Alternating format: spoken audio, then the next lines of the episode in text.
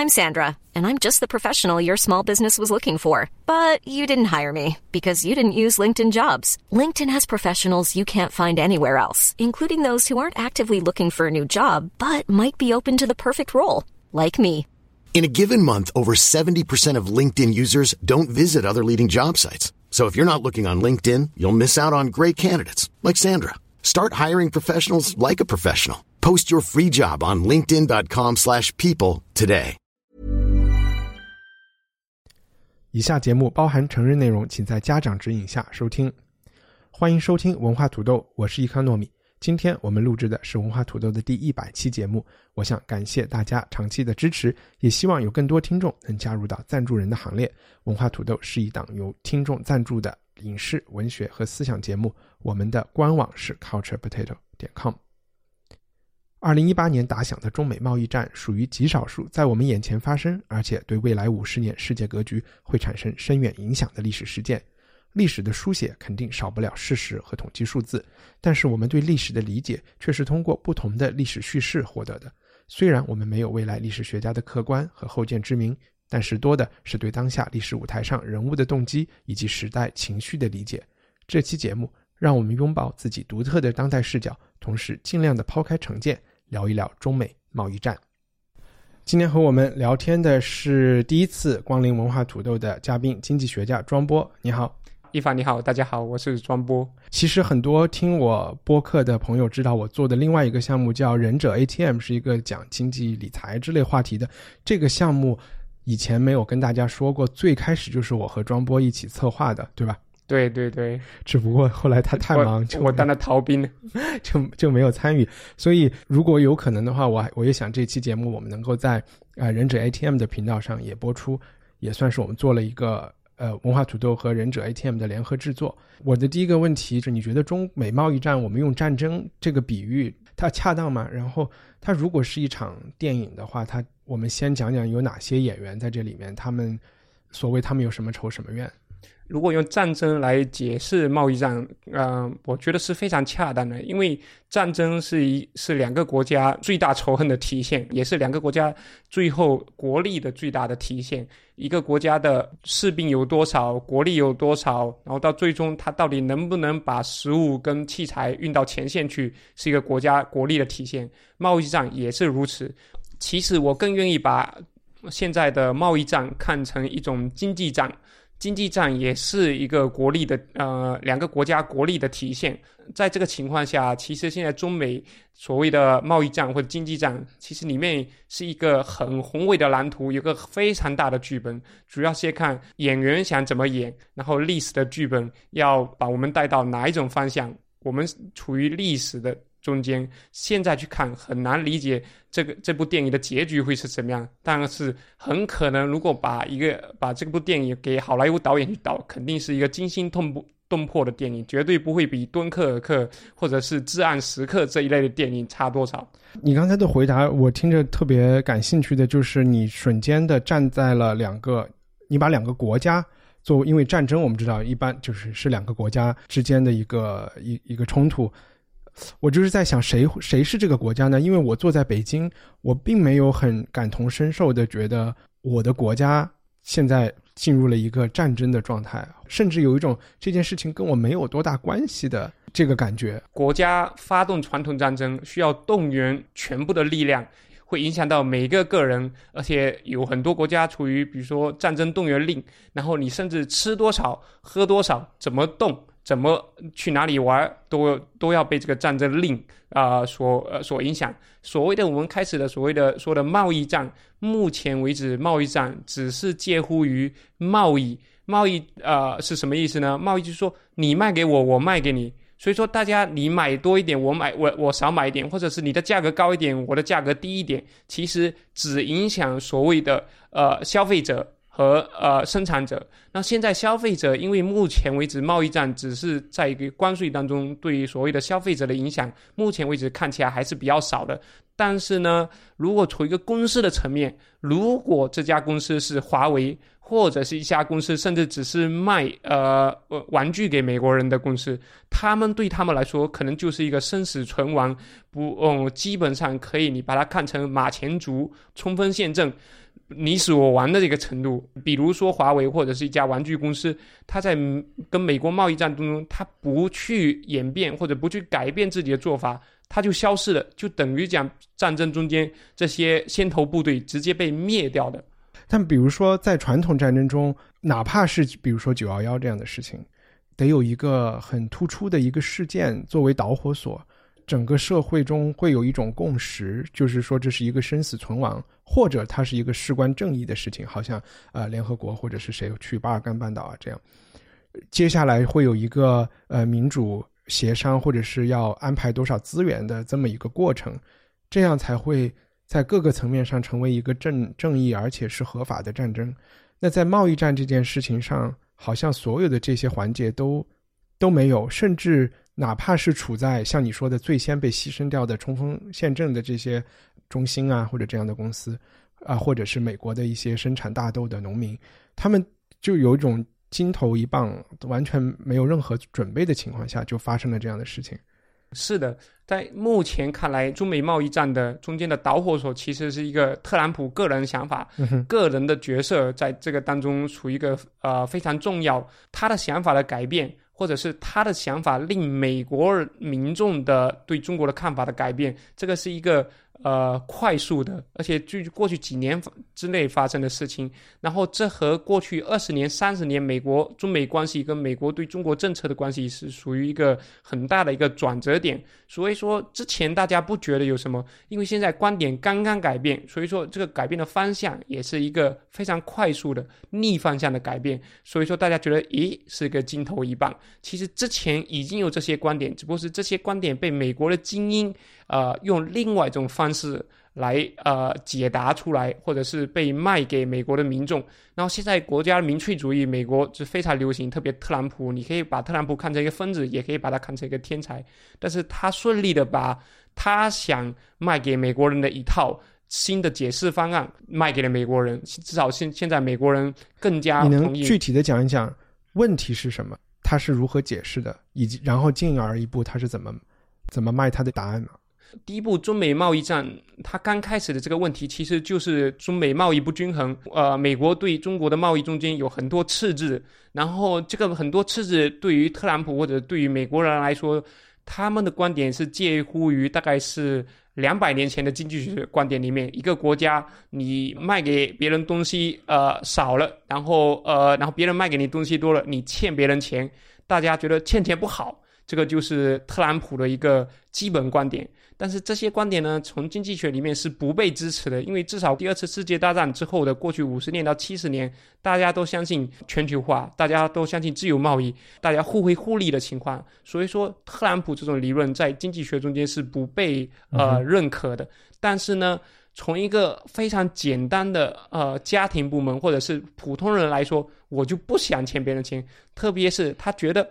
我美国人很聪明。我的技术比你发达，我的国力比你发达，我不应该欠你钱。我欠你钱就是你的错，你是骗子，我欠你钱。所以这个问题，美国的民众在特朗普提出来之前没有感觉到什么痛，是吗？嗯，那他是怎么能够说服美国人这是一个问题呢？在特朗普之前的话，啊，比如说奥巴马时代或者克林顿的时代，啊，或者是呃布什时代，基本上这些美国的精英是跟美国人是说。中国人帮助我们生产这些呃非常便宜的商品，然后因为你们的收入可能增长的没呃不是特别快，或者是还是在增长，但因为价格是在没有增长，或者价格是在减低，所以说你用同样的钱可以买到更多东西。中国人帮助我们美国人制造更便宜的商品，是对美国人非常有益的。所以这个是当时为什么讲美国人一直觉得中国变成一个制造大国，或者是从中国呃进口这些商品也是对美国有益的。现在特朗普怎么跟美国人讲这个从中国购买商品，从之前的啊是一个好的啊一个情况，现在变突然间变得不好了？因为特朗普从特朗普说，因为我们买了你很多商品，所以说我呃欠了你们很多钱，而且我们技术给你的时候，我们可以我们应该收你更多的钱。同样，你中国变成更发达了，就变成我的邻居。突然间要出现讲我的邻居要跟我争霸的情况，或者这个邻居要比我还强大，生活可能过得比我还好，我就不愿意看到的，因为我觉得我的我比你聪明，我的技术比你发达，但是一个邻居，我之前帮助你，然后你现在还在同样的卖给我便宜东西，虽然我也在受益，但是你受的益比我还多，嗯，所以说我就不愿意你受益那么多，我就想你受益比较少，我受益更多。所以你觉得川普是一个纯粹心理上的不爽？按理说，如果大家都开开心心的，是不会愿意去打什么仗的，对吧？美国的很多经济指标都是在历史上非常好的水平，除了说贫富分化这个问题，也其实也是一个对比的问题。但这贫富分化也是一个美国国内的问题嘛？其实这样的，我不认为川普觉得呃哪些具体的是一个很大的问题。我认为川普跟美国的现在就觉得我赚的不够多，呃，比如说同样的自由贸易出来赚，比如说赚一百块钱，美国没有拿到大部分，没有拿到，比如说讲一百块钱，他没拿到六十块，没拿到七十块，反而让别的国家拿的更多了。那这个时候别人的呃经济呃实力就增加了，而且。如果从自由市场贸易的呃角度来说，它其实这种利益的分配的情况下，或者是贸易利益的分配，可能事实上也是美国人应该应该拿的比现在更多一点。这个也是为什么讲美国的精英也慢慢跟呃公司也慢慢开始支持特朗普的一个原因。这背后的证据是什么？是说美国的公司在中国不赚钱了，还是什么？还是仅仅是说贸易的这个呃差别？嗯，这很大一部分是呃，美国企业在投诉说，在中国方面他们也在赚钱，但是呢，这个方面赚的钱，他们想如果按一个公平竞争的方式，美国人觉得他们可以赚更多的钱。呃，某种程度上，呃，中国的现行的法律跟现行的法律条规啊，让他们束手束脚，因为他们觉得呃，在中国无法得到一个非常公平的决斗的方式。现在一部分中国呃的说法是，中国现在还是处于一个发发展中国家。然后发展中国家就说明说，这个其实是一个未成年少呃未成年的男生，然后他也比较瘦弱，所以中国需要更厚的铠甲。那美国人呢，他已经长成一个非常粗壮的呃的美国人，他跑到中国，中国大部分这些跟中国的所谓的公司决斗的时候，就说：诶，你非常瘦弱，你穿很粗的铠甲，我很壮，但是你只给我单一。美国人是说，我们两个应该是处于一个决斗公平的状态，所以说我应该。穿铠甲，但是中国现行的法律不让他们穿铠甲，只能穿单衣。你讲的有两个事情，我觉得非常有趣。第一就是，所以在川普的眼里，这件是贸易战是事关游戏是否公平的。他是觉得有人在作弊，或者是大家没有在公平的竞争。他的正义性是来自于他是在维护游戏规则的公平。然后另外一个我觉得有趣的事情，就是说你用了“决斗”这个词。我们都是学经济的嘛，然后以前是学生时代就认识经济学里面会觉得所有的交易都是你情我愿的，是交易的双方都比不交易更加好的，怎么会有决斗这回事情？这个就刚才回到我们一个呃另外一个东西，川普的卖点到底是什么？川普他自己呃相信什么，其实并不是特别重要，他把怎么把自己相信东西。把用另外一种包装的方式变成美国精英也能接受的一个卖点，因为一直美国人美，特别是美国精英阶层、美国商人都是觉得。在中国，呃，这个经济体下面，目前利益最大化，这是一个他们的一个所谓的诉求。那在这个诉求的情况下，得不到特别大的满足，川普把这个东西不能满足，把它包装成一个是一个你死我活的决斗的情况下，然后结果美国精英他也跑到了川普这里。咱们能不能退一步？因为你好几次提到了美国精英，你讲的美国精英究竟是谁？他们是一类人吗？然后为什么他们的观点重要？你说川普好像是在把这些观点卖给精英，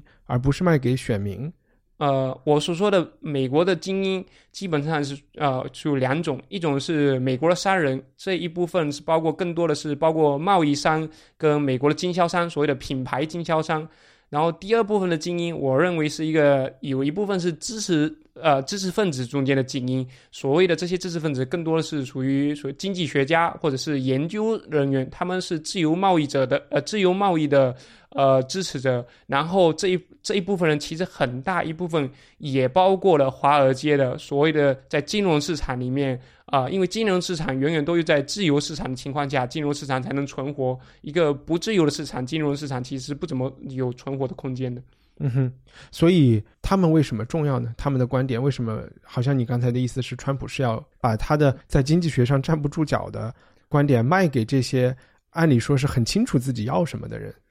任何国家的民众，包括美国的民众啊，在我看来都是很容易被被操控的。所以说，美国的民众怎么想，其实还是最后还是由精英来决定的。就像美国的社会，其实还是一个精英主导的社会。就像美国选举，它的总统选举选出来，肯定不是一个最好的，但是也算是比较精英的。它能主导美国民众想什么，能不能改变精英的想法，决定了美国整个国家能不能铁板一块的去做一件事情。之前的情况基本上是特朗普之前嘛，基本上是可能美国民众或者是美国的这些呃底特律制造汽车制造业啦，美国制造业工人失去了工作机会啦，他们其实也一直在可能怨恨中国啦之类东西，但是他们找不到发泄渠道，也没有所谓的理论支持来呃来支持他们的观点，所以美国民众在这个情况下其实没有什么话语权的，因为那个时候精英是说贸易。对任何国家都有利，贸易是一个多核游戏，是贸易对大家都有益。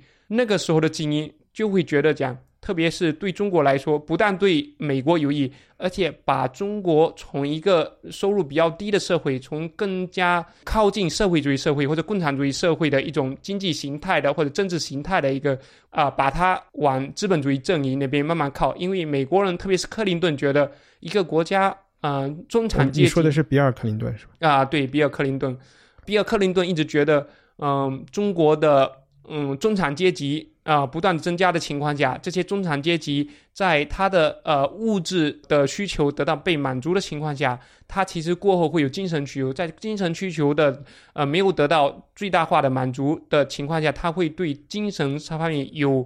欲望或者有更大的追求，他会把中国推向更。接近更像美国人的，把中国人会接更像美国人的方面靠，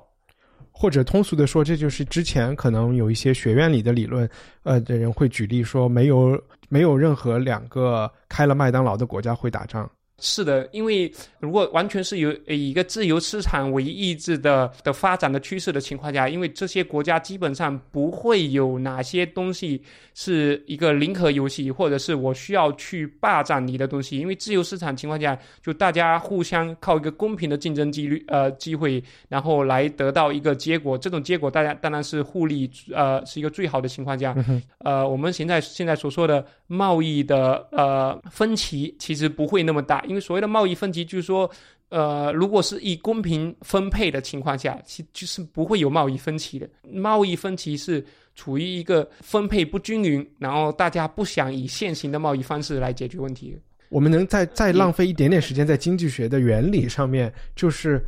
贸易按理说，即便你单方面我开放我的市场，把税降到最低，都是一个对你来说更好的事情，起码数学上应该是这样的。就是说，如果我开放进口，我可以买美国货，即便我不出口任何东西，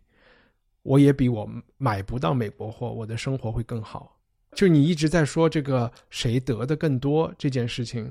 我们不就是正在说经济学家是不认可这个？嗯，我们还要回到刚才那个自所谓的自由市场，必须是从一个贸易完全。自由的情况下，但是事实上情况下是任何国家都没有完全自由贸易的情况下，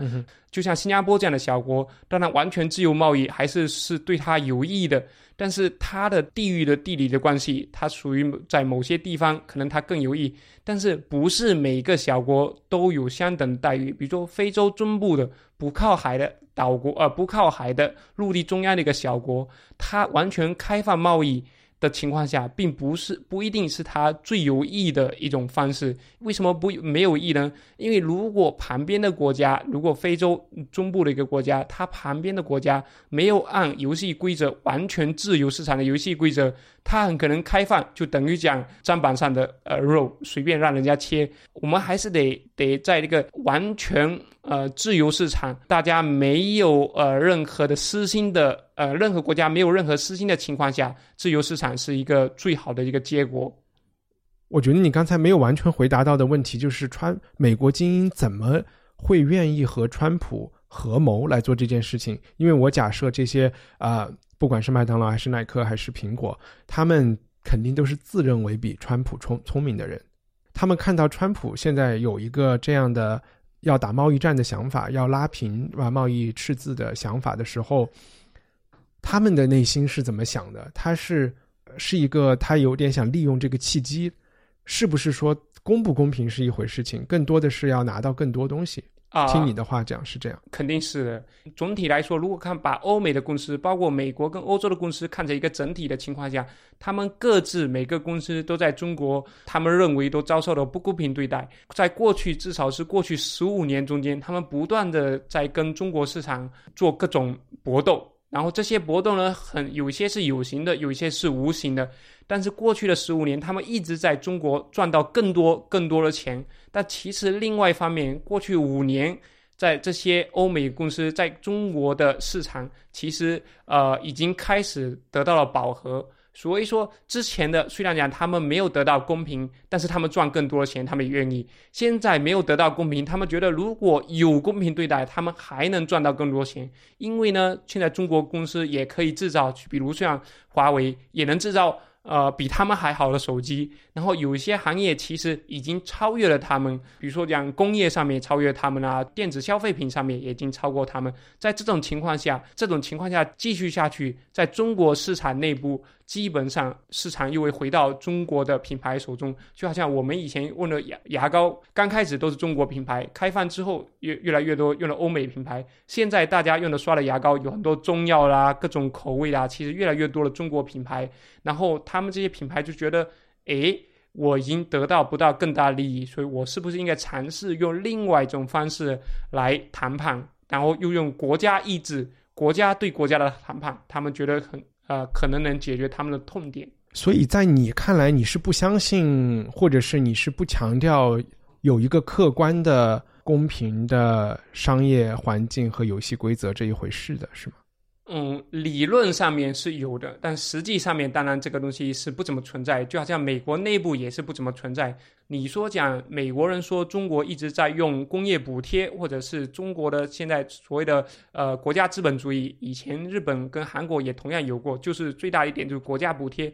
那美国的国内有没有国家补贴呢？当然有，有很多，而且国像这种自由市场，类似于美国或者是英国，甚至是新加坡这种。它其实，在事实的演变或者是国家意志的情况下，也是有很多工业补贴或者是非自由市场的呃这些国家政策的存在。所以说，没有完全的自由市场，只能说自由市场到哪一种程度才能符合这个国家的最大利益。我觉得这种争论就会成为，因为是都没有绝对嘛，所以国家补贴这件事情是呃世界贸易组织。是有一些尝试去限制和规定它的，你必须要符合某一些，在某一些特定的情况下你可以有。那如果如果说某一个国家他对另外一个国家的国家补贴不满意，理论上说也是可以通过世界贸易组织去去做一些申诉和得到一些帮助的。虽然这个肯定不完美，我们不不能陷入一个既然没有绝对的完美，我们就干脆来绝对的混乱。对于美国现在看法就是说。呃，绝对的混乱要比 WTO 更好一点。嗯哼，嗯，因为呢，美国人觉得，呃，在特别是中国加入 WTO，至少是过去十年这个世界贸易的的一个大环境下，对美国人没有产生巨大的利益，或者是对美国人的利益没有那么大。为什么呢？呃，这个就相较于到底中国加入 WTO，呃之后中国做了什么呢？到底中国当时的谈判？同意了一个什么东西，结果是什么？这个是非常重要的。可能对于国内的听众来说，嗯，中国加入呃世贸组织是一个很大，就好像相当于呃中国举办奥运会就一次性过了，然后大家诶那个是一个非常好的事情。但其实呢，不是一个中国举办奥运会的这种呃一次性的事情。C W 加入那个世贸组织，中国当时其实。呃，同意了很多他们应该做的事情，就别的国家在世贸的其他一百多个国家才会跟我做贸易，才有最惠国待遇，不用每年都去一个以前呃，每年都要求这件事情，对，每年都要去做，每个国家都去求一遍。呃，在这个体制下面，中国其实大部分很大的受益。然后这些国家为什么会呃同意中国加入这个所谓的俱乐部，就世界贸易的俱乐部呢？因为当时中国答应了想我要开放市场。特别是开放哪些市场呢？大家听众可以呃想一想看，中国当年答应最晚呃基本上是二零一八年的时候，呃中国要开放金融市场，就是讲外国的银行可以在中国全执照，呃保险行业外国的保险公司可以在中国也也有个全执照，还要开放电信市场，嗯哼，这个三个是比较大的，大家也比较关注的。甚至到了去年，呃，到了去年，啊的情况下，中国才开始同意有汽车厂商才能拥有百分之五十一的股权。所以说，嗯，某从某种情况下来说，是中国没有做到他在加入世界贸易组织的，呃的那个时候所做所做的。一些呃承诺，但其实中国在就世贸组织下面会有一些呃国家安全的领域，它可以自己填一张表说啊，如下领域属于我们的国家安全，一呃我就不可能给到外国企业同样的国民待遇，是有一个这样的机制。那中国并不是在去年才把你讲的金融、电信呃这些行业以及能源列为国家的所谓的命脉行业。其实列为这件事情是更早时间时间就发现了，为什么在那个时候美国际社会没有反没有反应？这个时间点是因为川普，还是因为其他的事情？节点方面，我认为是这样的：是中国二零呃加入 WTO 的时候，中国做出了某些承诺。但是呢，在做出某些承诺的时候，是有一个给一个十五年的期限，你来举行。那在这十五年中间，其实是没有一个节点说讲你能来查我到底查这些国家 WTO 的俱乐部国家有能不能来中国查到底中国有没有做到他的承诺。那最后一个节点，他们来可能可能能查一次。那到到查一次的时候，这些国家觉得诶你没做到，所以说才有呃这些国家，特别是欧洲国家说，我不能给你呃自由市场。啊的国家的待遇的呃这个事情，所以说在这个途中，中国说的啊，现在比如说电信，特别是变成有国家安全的理由不可以，但是当时按国际规则来说，你签了约了，不管你你现在觉得怎么想，你二零零三年签约的时候，做一个国家签了一个约，是讲我要开放电信行业，但是你就现在没有做到开放电信行业，所以说。特别是从美国人角度，我给你一个机会，我当年选择的相信你，而且当年其实美国人对中国还相对比较友好，特别是克林顿政府的时候，相对比较友好的。当你没做到时候，我也给你很多时间，充足的时间，到中国还是最后还是说我还是很瘦弱，我要继续按我的规则来行事。这个时候，美国人觉得你已经是全球第二大强国，你有很多。别的政策，比如说“一路一带”的政策啊，然后还有呃 “Asia Infrastructure Ban” 啊，这些很多别的投行啊，对亚投行这些政策的时候，你没有付到你该呃签约的时候答应的条例，而且你要用这些对别的国家不利的呃国家行为，这种呃贸易行为来继续受益。所以说，美国人觉得我跟你谈了这么久。从各个公司跟你谈了就没用，那我们来国家谈吧。OK，就之前你现在说的，它是一个在经济层面的叙事，然后它是一个国家不两个国家经济的竞争，以及关于什么样的游戏规则的状态下我们来竞争。然后你可能也提到了，比如说类似于 WTO 这样的，呃，就是二战后在美国的，其实是美国一手缔造的这么一个。全球的贸易的，像你说，它是一个俱乐部，对吧？然后中间有邀请中国加入啊什么的。但是最近另外一类美国人，可能是你讲的研究人员，但不是华尔街的，他也许是外交类的研究人员，也许是研究，也许是呃经济类的呃研究员，或者是研究政治历史的这些人，他们会可能没有那么在乎经济层面发生的事情，但是他们在乎在政治层面发生的事情。我就感觉。最近另外一种叙事，就是还是我们说站在美国的角度看中国，就是说中国有了麦当劳，有了肯德基，然后有了奥运会，但是突然他们感觉出现了一个方向上的变化。本来是中国会变成好像欧盟或者是日本或者是韩国一样的啊，大家都是盟友。曾经我们也提过盟友，但是好像每次中国一提我们是 partner 的时候。一会儿又是 strategic partner，后来又变成了 strategic competitor，就这个是一个很微妙的事情。我想说，就是中美关系最好的时候，也有点谨慎的想说，我们不一定是 partner，我们是 partner，是不是是不是犯了什么禁忌这样的事情？那现在就很清楚，肯定不是 partner，也不是 competitor，甚至有点要朝敌人的方向走。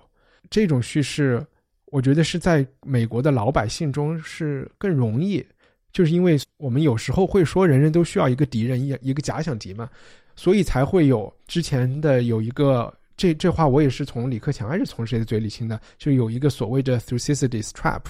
修斯里德的陷阱，这也是一个我想修斯里德的陷阱啊和这个其实是两个不同的故事。我开始讲的是一个所谓红色中国。中国是不是又变成了红色？是不是要变成第二个苏联？是不是会有第二个冷战，甚至第三世界大战？这是一套叙事啊。然后刚才我稍微提到的那个 Thucydides trap，这讲的是本来是在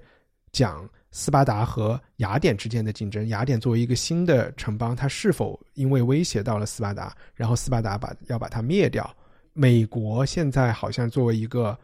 面对新兴中国的力量，有一个陷阱，就是说。美国要去故意挑起一个争端，然后以此来打压在上升中的中国。就如果说这两两个另类的叙事是中国更愿意提的，中国不愿意去去讲你刚才说的川普的那个啊游戏规则是否不公平的叙事，中国会说你你是要打压我们一个新兴的新新新起来的一个力量，然后也会说也像说我们不要搞一个新的冷战。嗯，从中国的观点来说，他更愿意用呃用这一套方式来解释所谓的现在的矛盾，呃，应该是老大打压老二，或者是一个从另外一个角度来打压。但是从美国的角度，他其实美国人不愿意，不是特别愿意用这一套理论来解释。嗯，我认为是美国人想法是什么？他们是自由经济的领导者，然后他们相信自由经济。如果一个自由经济的领导者的地位可以被一个不那么自由经济的呃另外一个国家被超越，只能说明一个情况，就是另外一个国家，不然他们没有按自由经济的国家的呃经济的形式来操作啊自己的经济政策了这些，或者是美国这个就不再处于一个自由经济的呃经济体的领导者的角度，所以说。美国人更愿意说你是一个呃，你没有按规则做事，所以说你现在可以甚至可以比我还大，或者是跟我接近的。我们刚才所说的一个 strategy partner 或者 strategy competitor，特别是 strategy partner，在任何国家或者是任何一个公司里面，其实很少有情况两个人是处于一样的地位。或者是接近的地位，肯定会有一个百分之五十一，也会有个百分之四十九。特别是那个百分之四十九的时候，嗯，在不断的增加地位的时候，我们就会出现我们所谓的功高震主的问题。然后，当然这个美国人就更愿意警醒，但是美国人觉得你呃又没有正义性，又有可能功高震主，精英就会觉得那有一部分人也不叫精英，有一部分人国家意志者就会觉得，诶。我我们是不是应该要需要做一些什么东西来，呃，让这些事情不发生呢？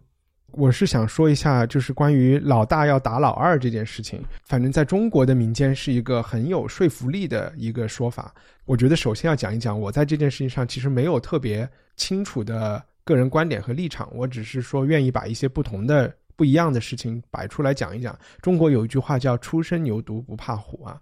其实，如果我们看历史上二十世纪初，呃，就是日本和沙俄打仗的时候，当时日本是新兴力量，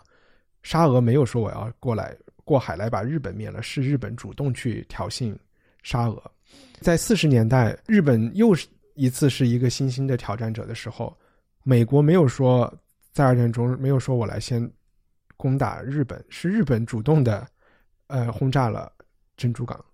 一战后，西德国是一个新兴力量崛起。那在三八年，也没有欧洲的其他国家，不仅仅说我不不是说我要先来把德国这个新兴力量灭了，而是德国都已经 要做出所有要挑衅的事情了。这些老的这些排世界第一、第二的这些国家，都懒得，都还不愿意面对这个事实。所以我就想说，如果我们看历史来说，老大打打老二这件事情。我不知道是不是是不是因为文化差异的不一样，反正在为什么会有这么多老百姓会愿意相信这件事情？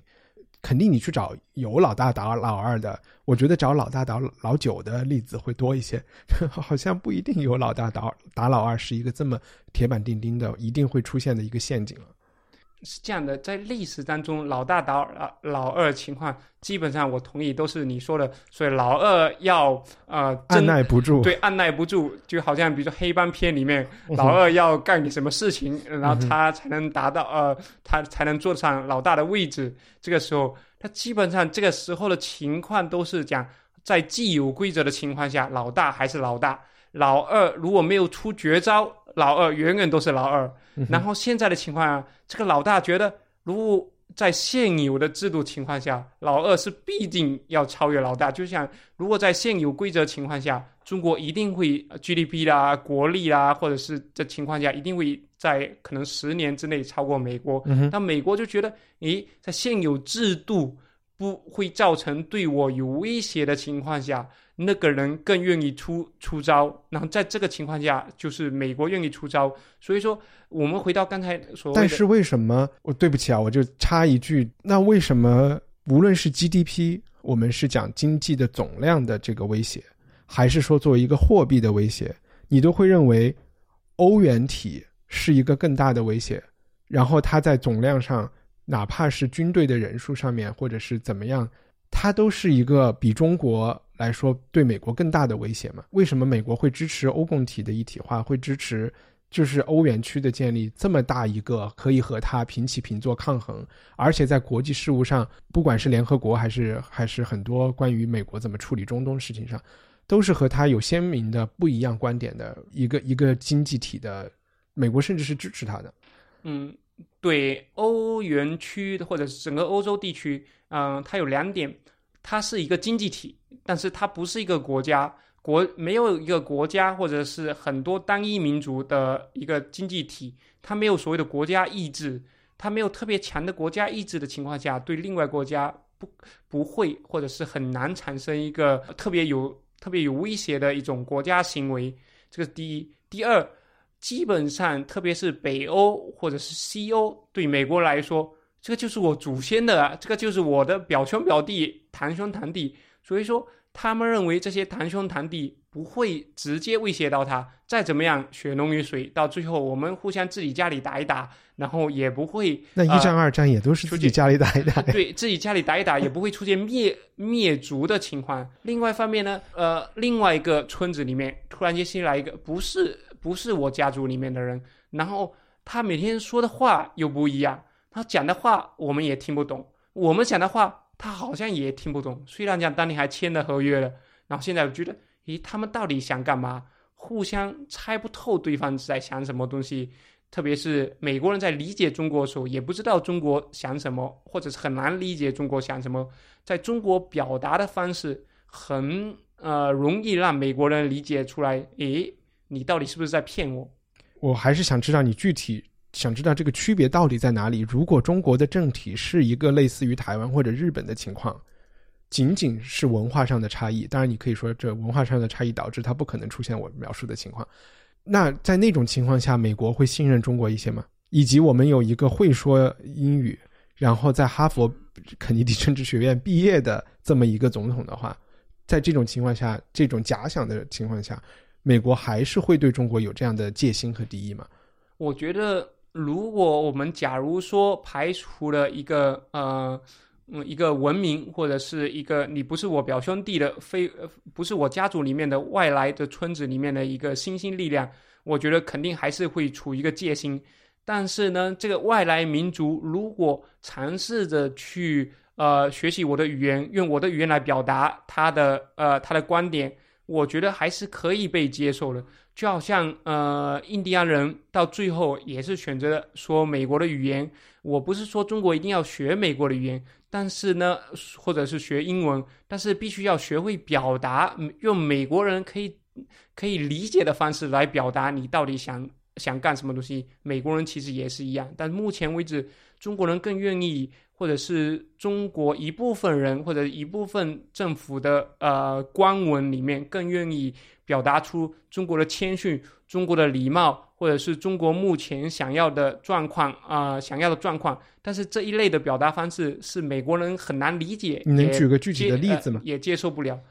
嗯，具非常具体的例子就是说，中国一直在说中国是一个发展中国家，我们的还是处于人均 GDP 还是比较低的的情况下，然后在这个方面是美国人是很难接受说。哦，你是第一方面你在说中国是在发展国家，人均 GDP 还很低，我一部分还很穷，所以说我还在接受某些，比如说讲世界银行啊，或者是一些低息贷款啊，虽然讲最近几年其实是很少的。另外一方面，你在接受这些贷款的同时，你又把钱给委内瑞拉。给一些呃北韩，或者是给一些呃比如呃别的国家，而且同时你呃中国的所谓的一路一带的情况下，你比如说这样投资给巴基斯坦，“一带一路”嗯呃，“一带一路”投资给投资给巴基斯坦，投资给这些斯里兰卡这些国家，就说明说你国家已经很强大了呀。你国家很强大的情况下，就应该负起国家强大的该有的的责任，然后或者是一些标准。这种情况下，美国没有看到中国所能负起的责任。然后还说，哎，我很瘦弱。美国人觉得你国家很强大，你在用国家的意志在影响全球的人和别的国家，你应该负起更多的责任，因为你的总体应该够强大。如果我们倒退十年，在零八年金融危机出现的时候，那个时候中国和美国一起，那个时候它还有另外十八个国家就成立了 G 二十。在那一段时间里，感觉呃美联储和人民银行打配合打得很好呀，就是在量化宽松的情况下，然后挽救了那一段时间是。我觉得美国是对中国的这种大国责任是称赞有加的。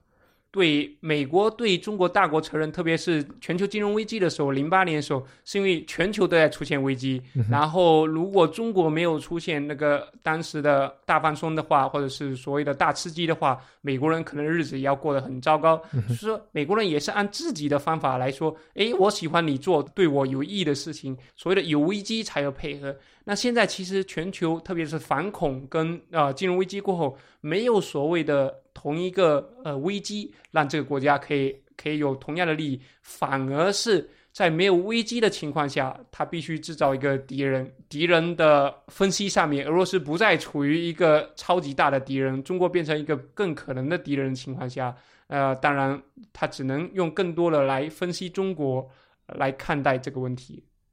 OK，那你觉得在在这个贸易战中，中国这边又是怎么看待这个问题的？一方面的叙事是通过新闻联播以及外交部的发言人的回答问题，甚至是白皮书这样的，就是公众的渠道中展现的。我不知道在刘鹤和就是这个 Lighthouse 他们的这种谈判中，他们应该是脱稿的吧？就是应该是没有是他讨论实际问题的，所以就是你觉得？这种公开宣传的叙事是是是一个什么样的叙事？然后他们私下又会怎么来看这个问题？公开分析一般都是以结果为导向，嗯，然后这种这种结果为导向的一种公开分析，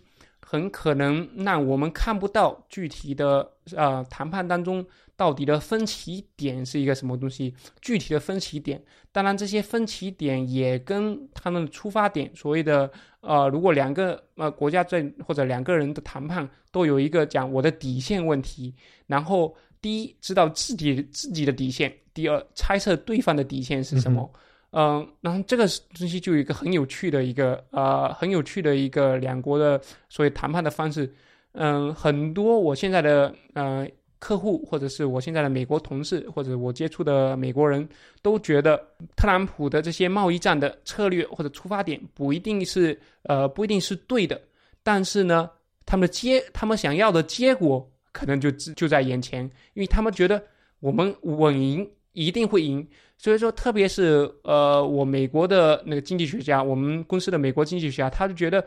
日本当年。跟美国美日也有一个贸易战，或者是一个贸易的呃很大的问题。当年美国也赢了，那而且美国当年谈判者也是这个人 Robert 呃 Lightizer，他也是一个呃他是一个律师，当年由他主导的，美国人赢的，就是美国人觉得放更大的压力给中国的情况下，美国的赢面比较大，他们觉得现在已经快赢了，只要发更大的力，中国就一定会。我我可能问一句，当年他们也是觉得日本人的游戏规则是不公平的吗？还是说是另外的诉求？当年美呃美日的贸易战，或者是美日贸易交锋中间，也是觉得日本不公平，因为当时的也是有同样情况，嗯呃日本的呃呃 semiconductor 呃这个行业呢，基本上能占有市场细分市场中间有些小行业都能占有百分之五十。当年美国人也是觉得日本的崛起，特别是呃技术上的崛起，会威胁到美国商业跟美国国家甚至军事的利益。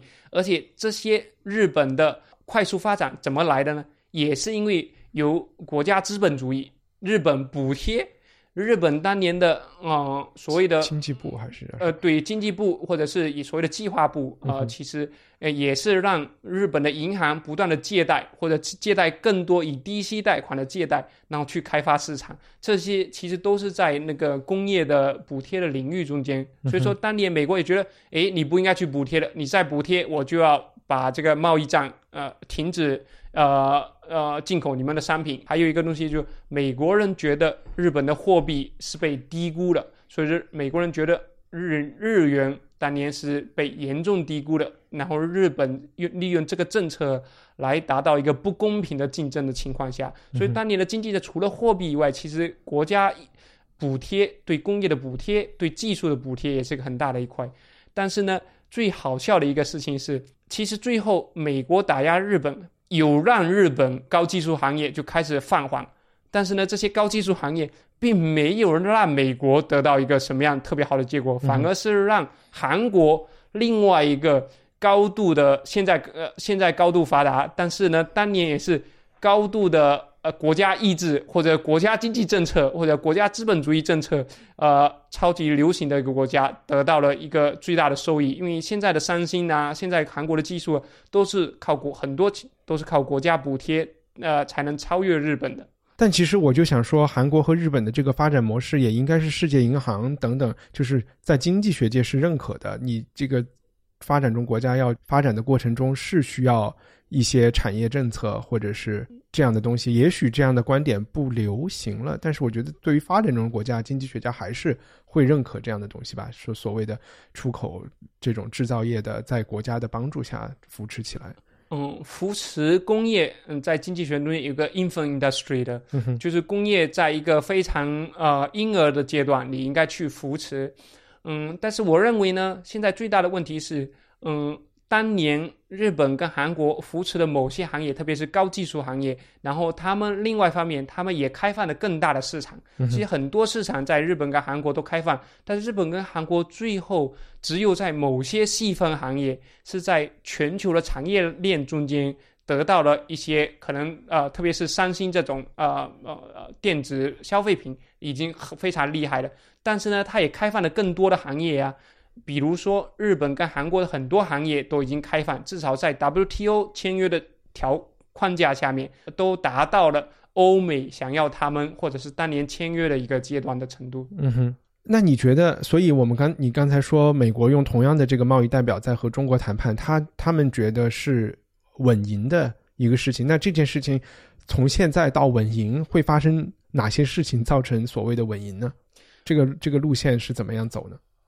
现在稳赢的一个呃一种看法是，美国基本上只有美国国内才非常啊被接受的看法。OK，我基本上在欧洲，嗯，今年我去了好几次欧洲，然后上个礼拜也刚从澳洲回来，很多人都不觉得美国稳赢，因为从呃大国政治或者是所谓的就美国的普通民众的角度来看，这些观点很可能是错误的。其实美国的甚至有一些嗯精英。他们所宣扬的观点也是从美国的角度来看。从我过去十年接触他们的美国投资者的的背景来看，他们有很多的就美国中中心论啊，美这种美国中心论呢，让他们觉得世界的中心就在美国。然后只要有美国国家意志，全国形成一条心的话，只不过是时间的问题。目前为止，包括当年的日本、当年的德国的国力都没有达到中国现在的这种程度，所以说他们可能错误的估计了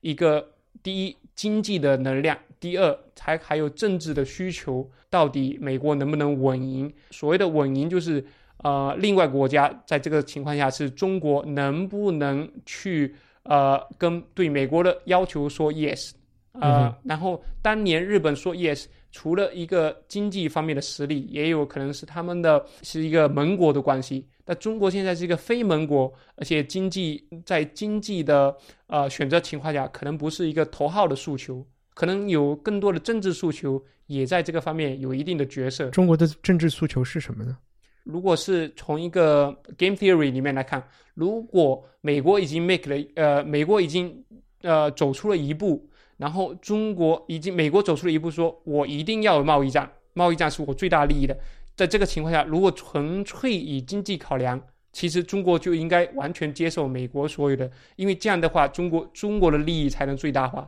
但中国在这个情况下讲，诶，我到底是不是因为你给我压力，我做出一个最好的选择？但是中国想改变改变美国，说你到底你这个第一步美国人走的，我要让你从第一步就后退啊！所以说，我现在不是说要在你给我的框架上面，我说 yes or no，我就说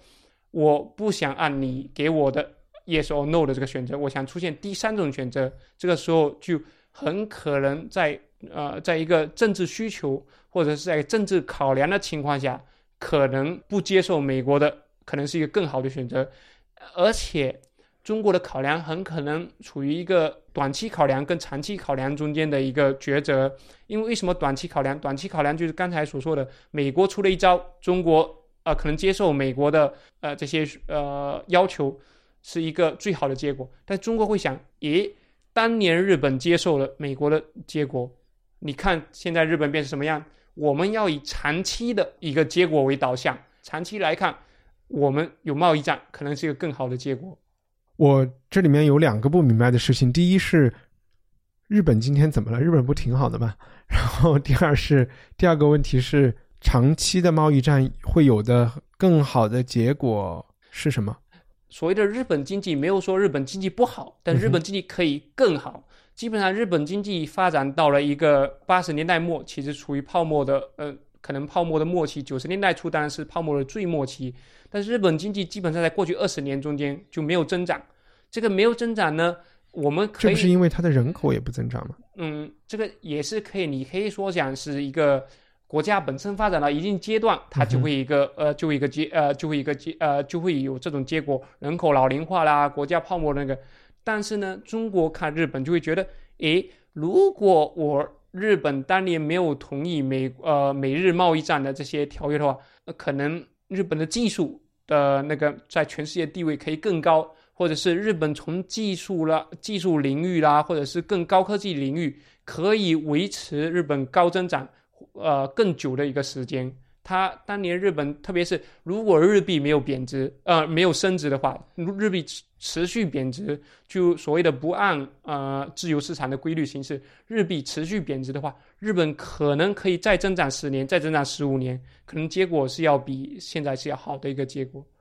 就是因为有时候我们会看经济总量，但是也也有人会指出日本的呃日本的所谓生产的效率 productivity。其实是每年都在增加的，而且日本的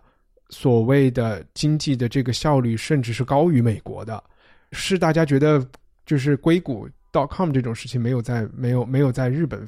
爆发，或者是日本没有出现在这一轮经济中很领头的这样的在消费者能看见的这种很大的公司，是是一种这种感觉吗？我也不知道。嗯，基本上大家观点就讲，日本泡沫或者是日本美日贸易战之后，日本就没有再出现过特别突出的经济表现。然后一方面你可以说是日本国内因素的问题，另外一方面也可以你把它理解成被美国打压的问题。其实美国是是有打压的，但是你可以说讲，日本当年如果不接受，然后结果所以是一个很可能是一个更差的结果呢，但也有可能是一个更好的结果。所以说，你在怎么样宣传一个还没发生的事情，因为已经发生的事情可能中国觉得这个结果我不能接受，还嗯那个可能觉得现在的日本二十年，比如说经济发展到日本一九八五年到一九九零年程度，然后过后二十年就不增不再增长，对中国政府来说，或者是对于中呃呃中国一个一个国家来说，不是一个最好的结果。可能更好的结果，假如说。日本当年没有接受美国，日本再增长十年，到最后一个泡沫再破灭，可能日本现在的人均增长，或者日本的效率，或者是日本一个行业会出现一个更多的行业是一个领头行业呢？因为日本现在基本上只处于一个呃某种技术上面，就是技术上的某些部件，然后还有汽车行业是一个全球领头的。那很可能日本，但是不是是不是在所谓医疗或者一些基础科学行业？因为你在看得诺贝尔奖的这种人群里面，那基本上还是美国和日本的都挺多的呀。就是日本在这方面还是很领先的。对。呃，所谓的基础呃诺贝尔跟那个基础行业，但是这些嗯美呃日本的诺贝尔奖学金得主是跟美国基本上能抗衡，但是这些基础行业的研究是为了人类的未来，所以说你说日本的基础行业的一个突破是到底是影响了谁？不止影响了日本，可以影响更是影响了全世界，是对全世界更好的。但最终哪些日本的诺贝尔这些技术得到的特别大的商用？而影响到日本某个行业的变成一个世界的领头羊，或者是引领导了世界的一个领域的创新，我目前为止还是值得商榷的。OK，但也许日本人不想要，想吗？嗯，这个应该是孙正义想，但是其他人对这应该就不是一个，因为像当年这些日本的公司啊，索尼啦、Hitachi 啦、Panasonic 啊。当年的这些公司也都用同样的创新跟同样的最新的技术，创造了全世界最好的品牌。那突然间，为什么现在日本的基础科学是全世界最领呃最领先的，但是反而是应用科学到得达达到全世界不再是世界领先的呢？我觉得跟这个日本的发展的趋势，跟这实际的技术的实际应用技术的呃的更新换代有很大的关系。反正从感官上，我是不没有那么同意的。我反而会觉得去日本玩的时候，你会发现那个国家实在是超过了全世界二十年。它其其实是把，我觉得是把就是美国甩在后面的，就是从他们的生活质量啊，我觉得哪怕我们在说电子产品啊这些东西上面，都觉得是就是更好呀。就就反而觉得美国的没有那么。嗯，这个东西我倒不同意，因为一个国家好不好，从我们从一个游客或者是从一个呃移民的角度来看，诶，那个国家挺好的。但是呢，如果你是日本人，在一个诶处于一个八十年代末九十年代初，你愿意你的国家或者你的未来的二十年都处于一个呃不断的危机、不断的经济下降、不能赚到钱、失业率特别高。而且没有很多机会让你超越了你的呃阶级的情况下，或者没有很多的机会让你出出国，或者是做出更好的品牌，做出更大的利益情况下，你愿不愿意是那个日本人？我不知道，我觉得这个你去不同的人可能真的是会给出不同的答案，而且他的那个选择不一定正确和不一定是智慧的。但你刚才讲到中国现在已经它的整体国力是因为我们人人多嘛，已经超过了当年的日本和韩国。但是从另外一方面，我们的人均的水平是还远远不及的。所以在这个时候，如果走错了一一步棋。我们现在就此就被封存在现在的这个历史高点，然后再朝下行的话，那我们其实最后的结果会比日本差很多很多。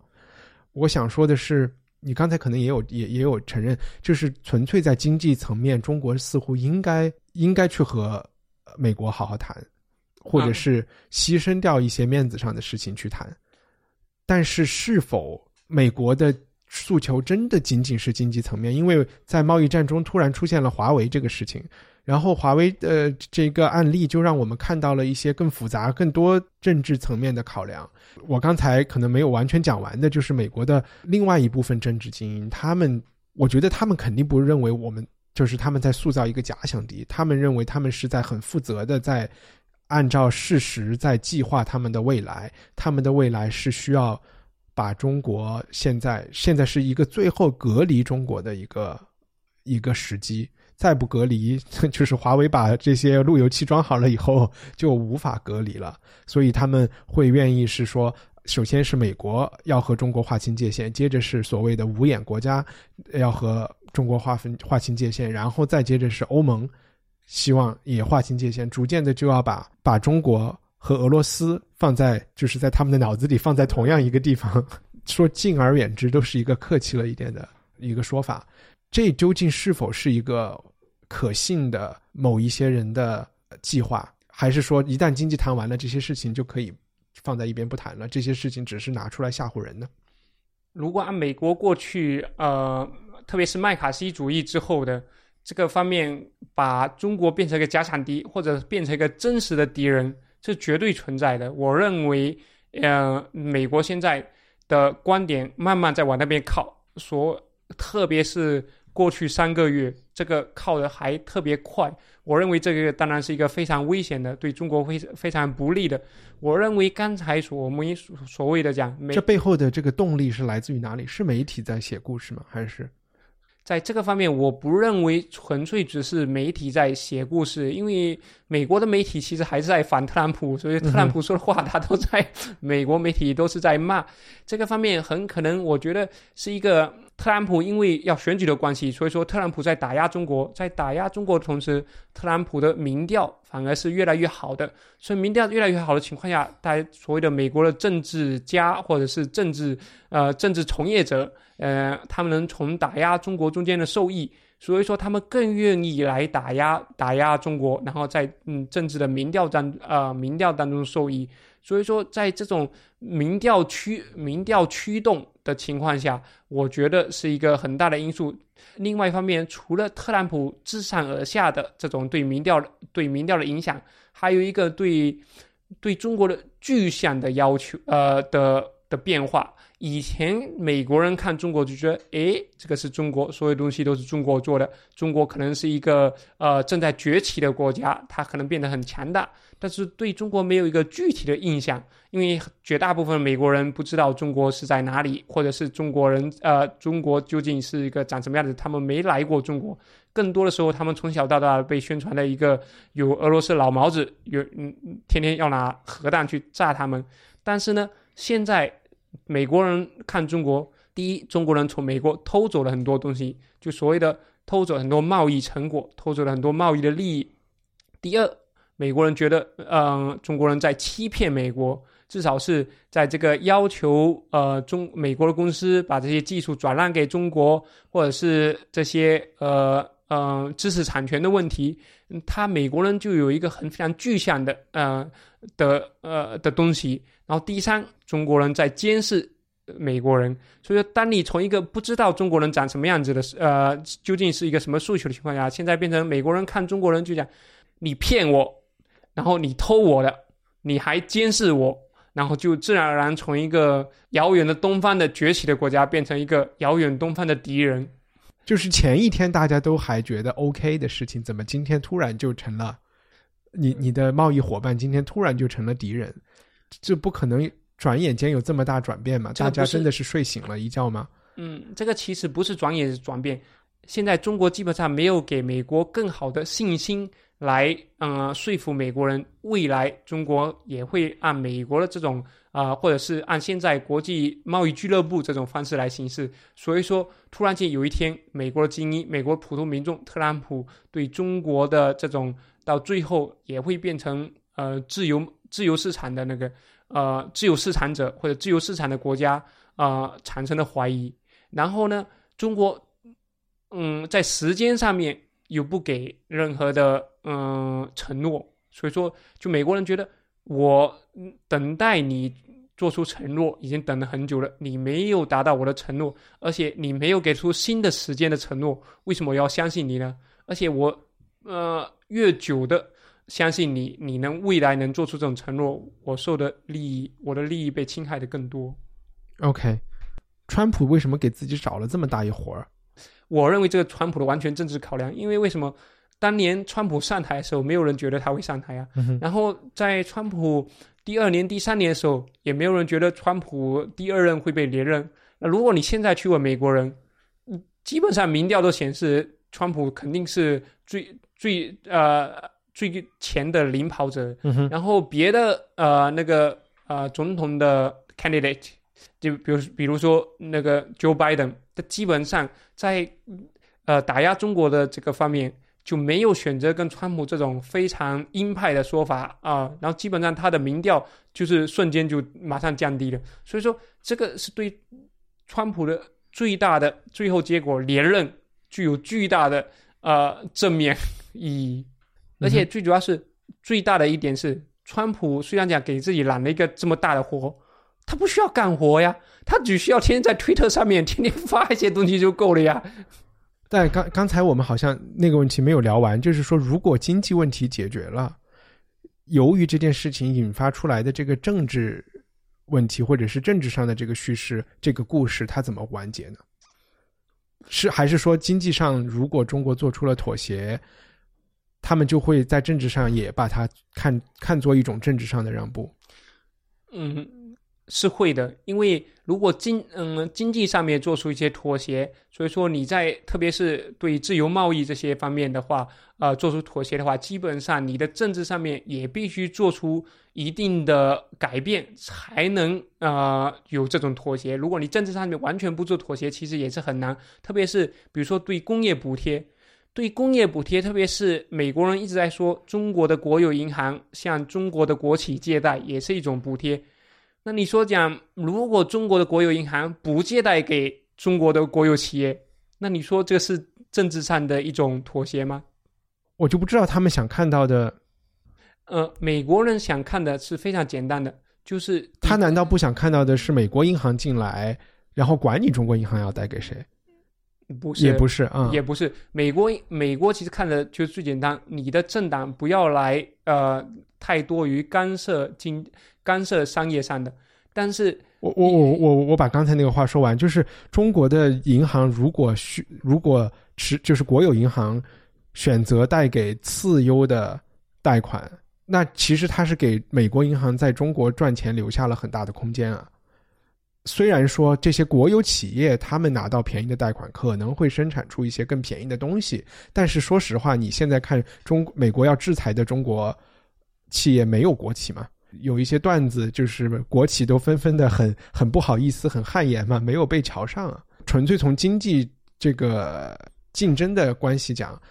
我就会说，那你你愿意带给关系户，你就带给关系户呗，因为历史证明你你这么做是就肯定是亏钱的嘛。对，带给关系户是一个方面，但是你。呃，中国的国有银行它处于一个呃垄断的状态，是一个。如果它必须有两个都放开，美国才能受益。如果国有银行远远都处于垄断地位，美国银行进不了，那这个东西远远都是在一个中国内部转的一个问题嘛。所以，如果美国银行能进来就好，它就没有那么 care 你中国银行选择贷给谁了，对吧？啊，对，这个又回到了原来一个点，到底经济。的行为在中国的政体中间是处于一个什么样的地位？但其实中国的政治的呃的统治啊，政治的维持必须依靠所谓对经济的把持、对经济的把控。国有银行是一个非常重要的一点，所以说银行其实是很难，特别是信贷这方面很难去放开给外国的银行。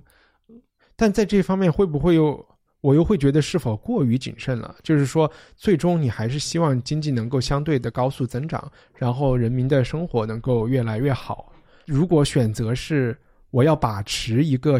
把持住一个萧条的经济，还是说我仅仅是通过立法的手段来收税的手段来呃来监督一个一个高速增长的经济，我肯定选择后者呀。就即便是从合法性的角度上，我觉得后者也是给他更多合法性的。他后者其实不会给他很多合法性，因为后者的合法性是一个非常呃 transparent 的一个合法性，就非常 transparent。你一个。因现在是看不清也算不清的一笔账，后者是一个账，马上就会算清你到底 收了我多少税。所以说你去说，因为现在给一个垄断地位，然后你去借贷，或者是是是指你刚才说的，是指讲国家如果是都按一个高速发展，但是我征你很多税，然后我一个政党可以继续维持国家的运营，但这个时候就会觉得，诶，我一个政党到底有没有具有合法性？跟别的国家比，到底我的税率更高更低？你现在是一个说不清、说不清楚。所以说，大家也不愿意被说清楚的。但是呢，现在这个状态也是一个，我觉得它不是一个 equilibrium 的状态吧？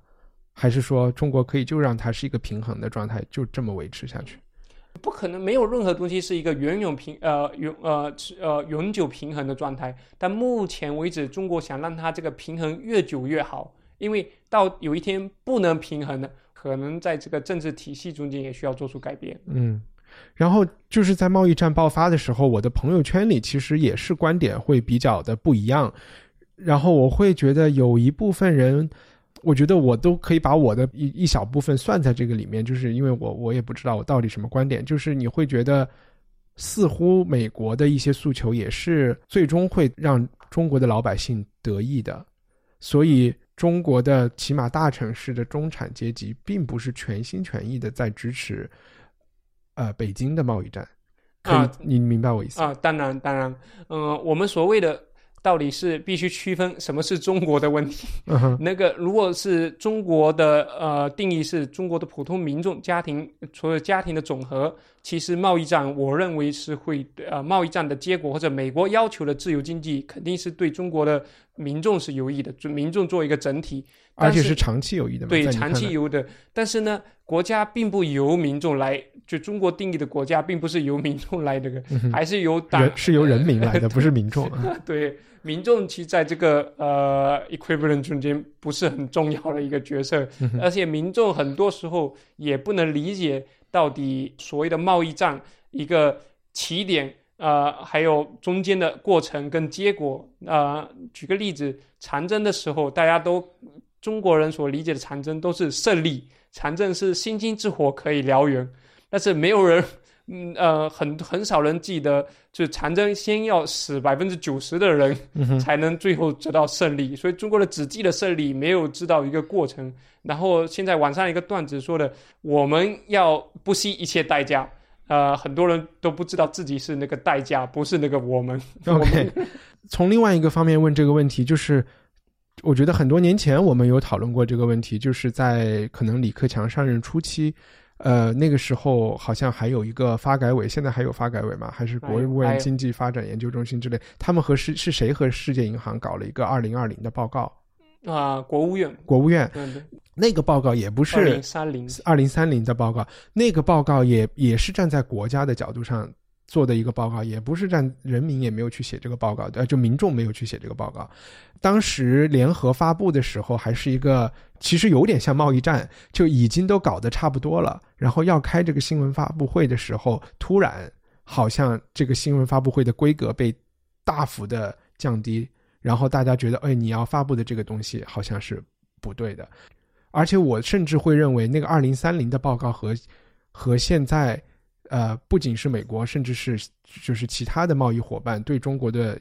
就是期望是一个方向的。其实我觉得，嗯，中国政府现在想说的中国发展的方向，跟美国要求的是一个方向。我不认为，我不认为是一个不同的方向。就好像大家都觉得人民币是在呃，人民币需要贬值，中国政府也觉得人民币需要贬值，只不过他觉得不要过度贬值，或者是不要过快的贬值，这个是一个道理。中国也觉得未来我们是市场经济，但是呢，中国所谓的市场经济的布置呢？要放得很慢，在没有风险的情况下，也就是说，中国所他讲的这个风险是经济风险还是所有风险？经济风险，经济呃包其实也包括政治风险啊。比如说讲我们所说的金融开放，嗯，所谓的金融改革，前两年其实金融改革其实步骤放得很快，特别是一三一四一五一六的时候，所谓的当年影子银行啊这些，其实都是一个金融利率改革一大部分。当时，但是就对整个金融市场的。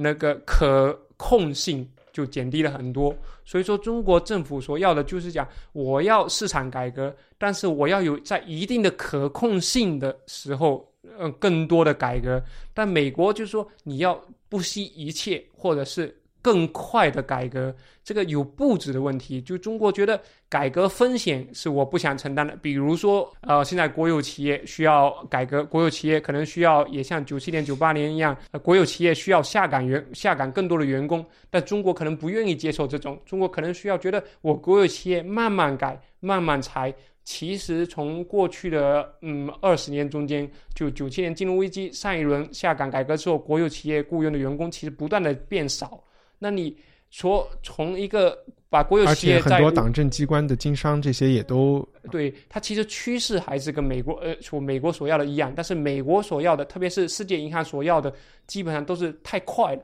共产党不能接受，因为就党所说的这样，你我改革太快，经济出现大规模的波动，我的合法性就会得到一个呃挑战。其实双方应该没有分歧啊，就是这些道理在技术官僚层面和不管是和世界银行还是和美国都是可以去解释，而且他们也不希望看到，还是说他们觉得出现波动，没有没有有还是有巨大的分歧，就巨大的分歧是中国所谓的改革是是学术分歧，还是是说，没有，就是时间分歧，嗯哼，就时间分歧，因为就好像刚才是他们觉得这个时间不会出现你所恐惧的东西，还是说出现了他们觉得没啥大不了？对他们觉得出现了没啥大不了，那出这个这些都是应该发生的，嗯就是因为你不让它发生，所以说才是问题。嗯就是中国不让这些所谓的风险出生出发生才是一个大问题，因为美国觉得就是应该让市场来决定你的商品的价格，或者是工业或者国有企业的走向，或者是你的货币的价值，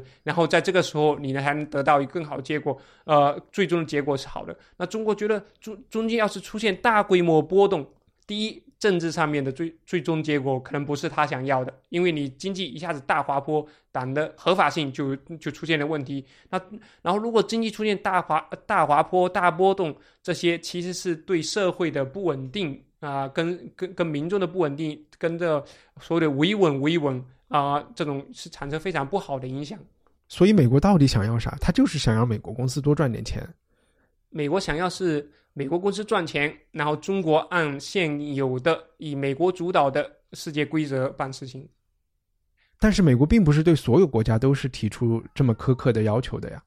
因为所有的国家都很小啊，所有的国家都太小的情况下，符合他的利益的情况下，他尽量可以让他那里生存。就好像新加坡，它其实也是一个国家意志的呃国家经济政策的呃一个非常好的例子。但是嗯新加坡某种程度上算是美国的盟友，呃，美国要它改变国家的经济政策，其实新加坡很可能就改变了。嗯所以而且也太太小，对呃美国没有任何的呃威胁。有一天，美国是很怕中国有一天在这个体制下继续发展，发展有一天你可以大胆的说 no，那这个才是美国人所恐惧的。OK，我们来问一些比较实际的，也许听众真正关心的问题。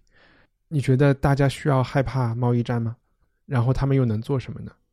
我觉得目前为止，贸易战对普通的听众其实影响不大，但是有可能会影响非常大。因为为什么呢？因为贸易战或者是经济战的第二阶段可能会出现大规模的所谓的制造业外流。制造业外流对中国的最大的一个影响就是工作机会的外流。嗯哼然后呢，中国现在其实不怎么缺工作机会，但是如果有一天失业率上升，大家在富士康找不到工作，或者是富士康不再雇佣几十万人的时候，我们是不是得为自己有没有工作产生一定的怀疑呢？如果有一部分人找不到工作，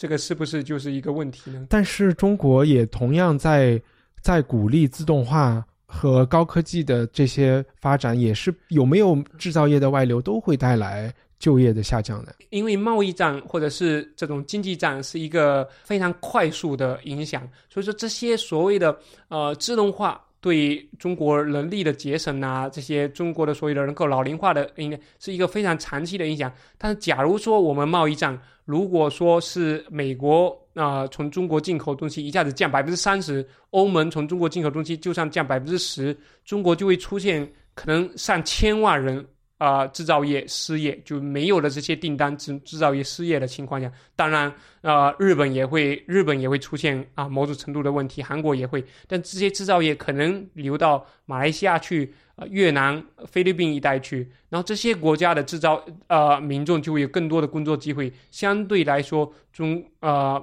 对于普通听众来说，可能在制造业方面可能是一个很大的问题。当然，制造业是一个只是一个开始，也会影响到很多别的行业。因为你制造业一没有，制造业一没有了，可能制造业流通方面啊，请的所谓的会计师啊，你请的审计师啊，或者是请的就算是在餐厅里面帮他们煮食物吃的这些厨师的这呃就业机会也也会变少。所以总体来说，收入会减少，工作机会是减少，这个是最。呃，初期的影响，嗯哼啊，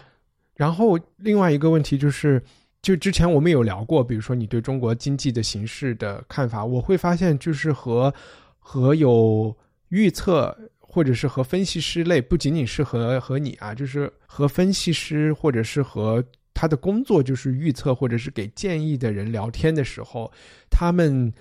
的 DNA 里是很不愿意去。呃，承认或者是预测一个灾难性的后果的，或就是大家的模型里都没有这个灾难性的后果，因为你你明白我意思吗？就没有人会说你现在就是需要百分之百现金，然后马上出国啊。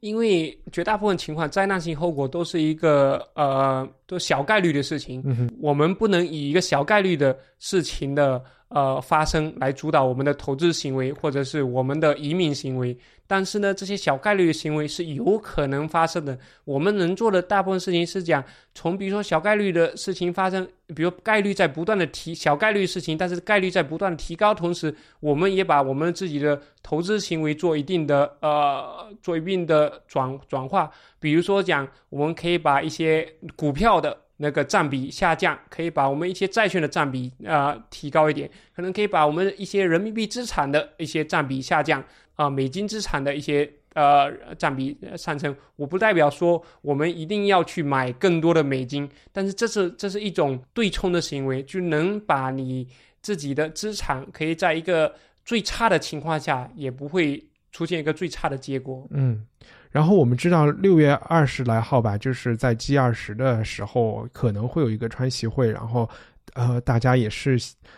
非常的迫切的想知道这个会议的结果，甚至在这个会议之前说彭斯要不要发表一个什么演讲，他会讲什么，大家都很关心。最近一两周也有一种越来越多的观点，就是其实根本不看好这一个谈话，就是从双方的一些动作，大家好像解读出这个。事情会是一个很漫长的，就根本他们不可能谈出一个好的结果。你会怎么？你你觉得呢？我觉得在大阪的 G 二十，我也认为不会谈出什么结果，因为毕竟双方都对对方可能失呃某种的程度上失去了信心，他们没有很多的动力去在呃做出。更大的呃牺牲的时候，跟自己做出更大的呃调整的时候，再来重启这个呃这个贸易谈判。当然了，重启贸易谈判永远是可能，但是重启贸易谈判到谈判有结果是一个非常长远的一个过程。所以说，我认为可能下半年时间大家都要在看，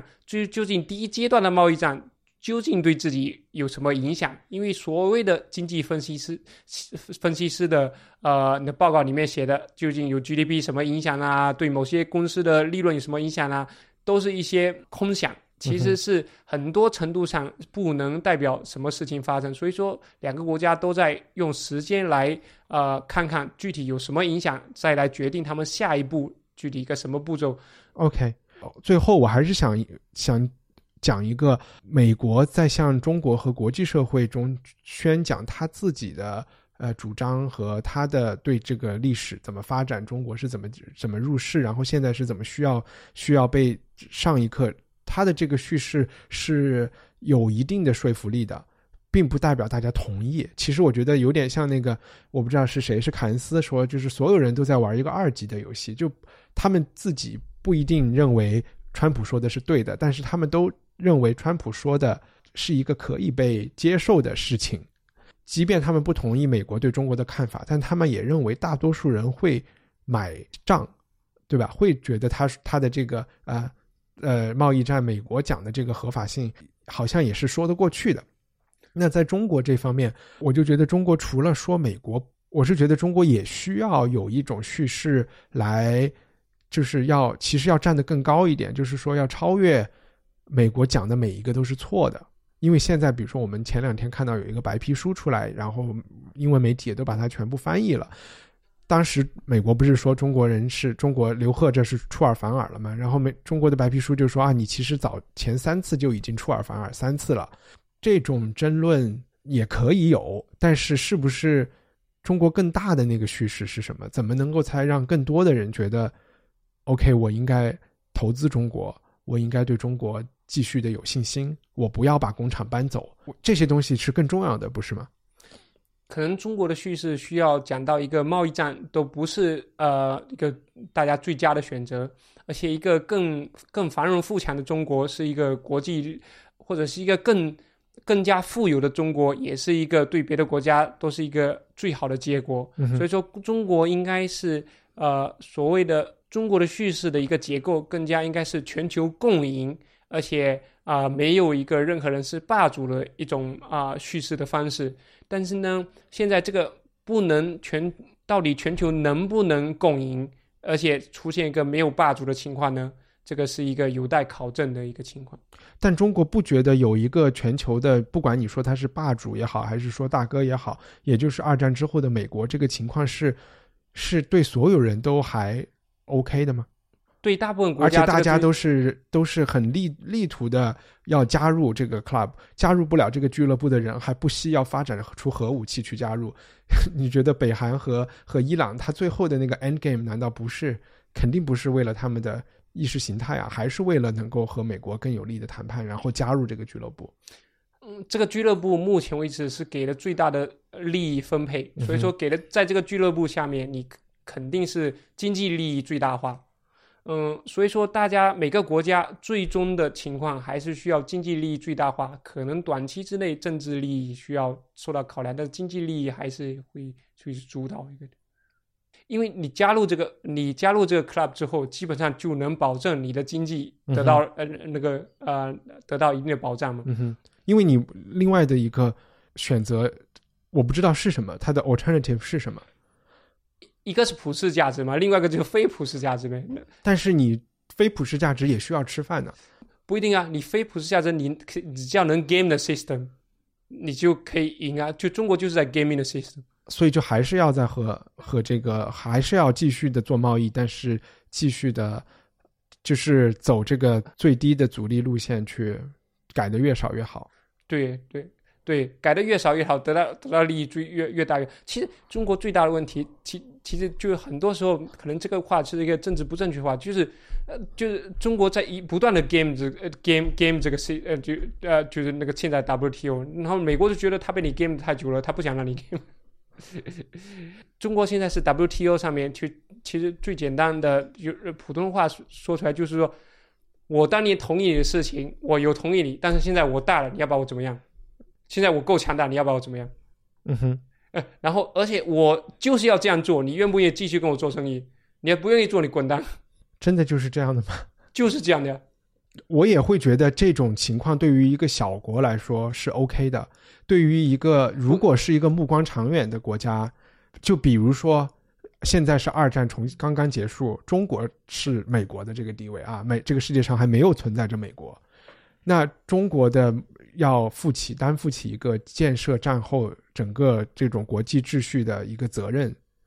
难道中国不想建立一个就是一个长远可维持、可维持？对对对，就是说一个大家都公平的一个一个一个游戏法则吗？我不，因为我们之前已经看到了，人人都想都想就是占小便宜的情况下，这个世界是一个持续的有战乱的。然后有大欺小的，然后虽然就我说站在历史就是稍微目光长远一点，以前现在的大欺小是我加你点税嘛，以前直接就是殖民了嘛，就在鸦片战争的时候，所以难道不是这中国文化上面远远都觉得啊，觉得我强大，我不去欺负你，这种就是朝贡体系其实也是一个非常好的一个，就必须有个带头大哥，但是这个带头大哥呢，不无呃不作恶。不做大恶的情况下，其实也是一个能维持很久，也是可以那个呃可以被接受的一种方式。它其实某中国理解的美国也是处于这种朝贡体系，像类似呃中国的前以前讨论就就是有呃有个朝贡体系，然后然后有一有一套价值观，然后带头大哥拿到最大利益，我再分配一些给你，只要我不对你呃不把你灭国了。呃，就别的情况下，如果别的情况中中亚国家啦，或者是当年的欧洲，都是讲我一定要把你灭国了。那中国基本上那个时候情况，就朝贡我能维持现在的一种状况啊，其实中国也能被，也是可以被接受，可以是一个均衡的一个政国际政治体系。我能总结一下你你的观点，就还是一个非常现实的，出于经济考量的，而且你会把中国的。你还是觉得中国政府是一个受中国历史的影响和历史经验的影响非常大的，因为美国一方面我能感觉到有一些人会觉得啊，中国人就是不一样，他就是独特啊，东方人他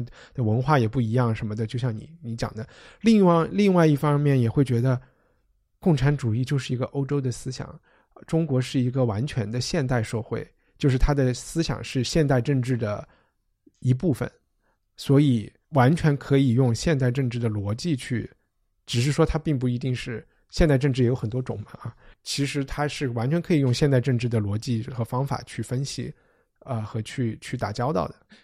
嗯，这个这个方面我的看法是，呃，共产党呃或者是共产主义这个社会，社会主义社会肯定不是中国原生态一种，或者是配合的很兼容性很好的一种社会。但是呢，美国的美国的这种呃所谓的。民主社会的选举以选举为基础的民主社会，其实跟中国的兼容性可能也有问题，因为中国本身的文化上面的兼容性更可能是兼容呃所谓的人治的一种兼容性。人治呢就必须你说的人是哪个人？就是人民的人啊，对人民的人啊人，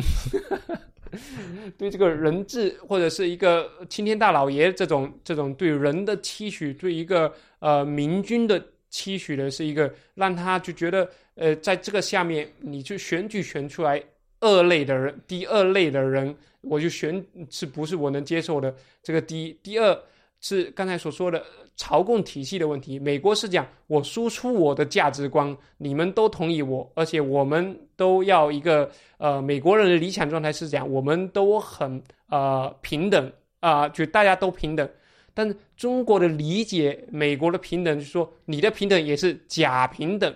我的平等才是真平等，因为我有一个呃，我是大国，我让你们这些人平等，然后我是一个带头大哥，他他认为美国的平等也是这种，我是带头大哥，我让你们平等，但是我是在于平等之上的一个体系，美国人自己可能也是这么想的。